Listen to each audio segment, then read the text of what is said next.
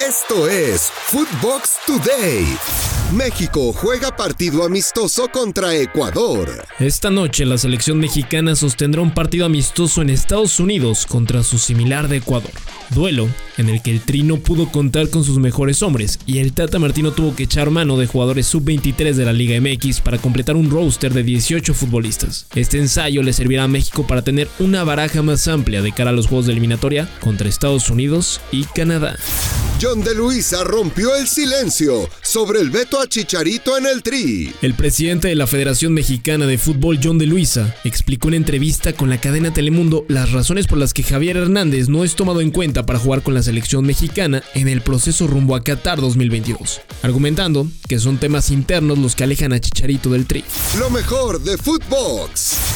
En Footbox México André Marini y Russo Brailovsky debaten si alguno de los seleccionados de esta noche tienen posibilidad de pelear por un puesto para Qatar 2022. Quería dar la derecha, Marín, que para ganar dinero sí está hecho este partido. Que lo único que importa es el dinero, por lo menos cuando programaron esto y a la gente de Zoom.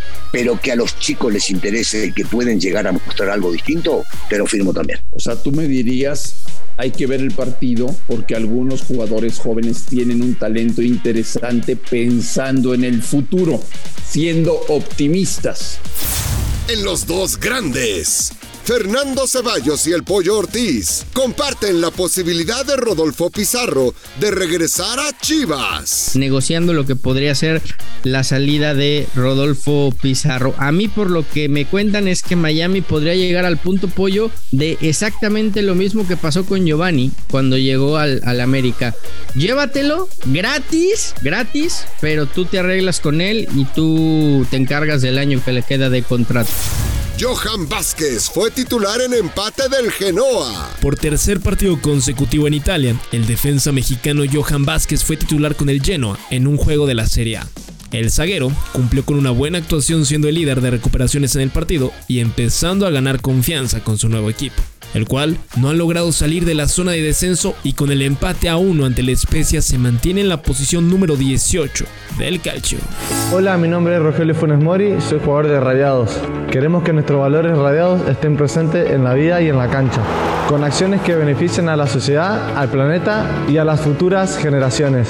Participa en nuestra dinámica y juégate por el planeta. Así como Funes Mori, descarga la app de Persus y juégatela por el planeta.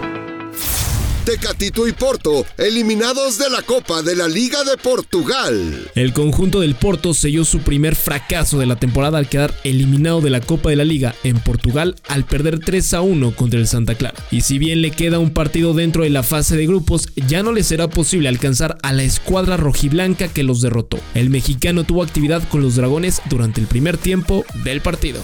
En tiro directo, Gustavo Mendoza entrevistó al exárbitro mundialista Edgardo Codesal, en donde comentó que él buscó implementar el uso del VAR desde 2002. No, yo hubiera querido tener VAR y, después cuando estuve ya como directivo de la Comisión de Árbitros eh, en FIFA mismo propuse la creación del VAR desde el 2002, después de un mundial con muchas acciones. Perdón, perdón, perdón, Edgardo. Tú le dijiste a la FIFA, a la International Board en el 2002 que había que poner un video arbitraje, un video para ayudar a los árbitros? Sí, claro, porque además era convencido de eso y todavía la tecnología no estaba tan desarrollada como ahorita.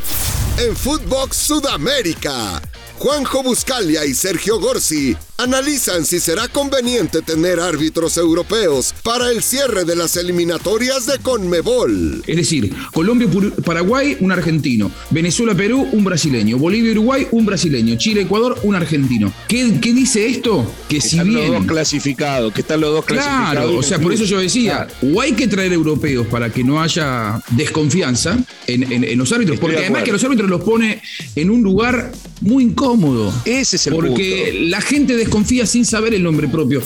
En Inglaterra colocan al Chucky Lozano con Manchester United.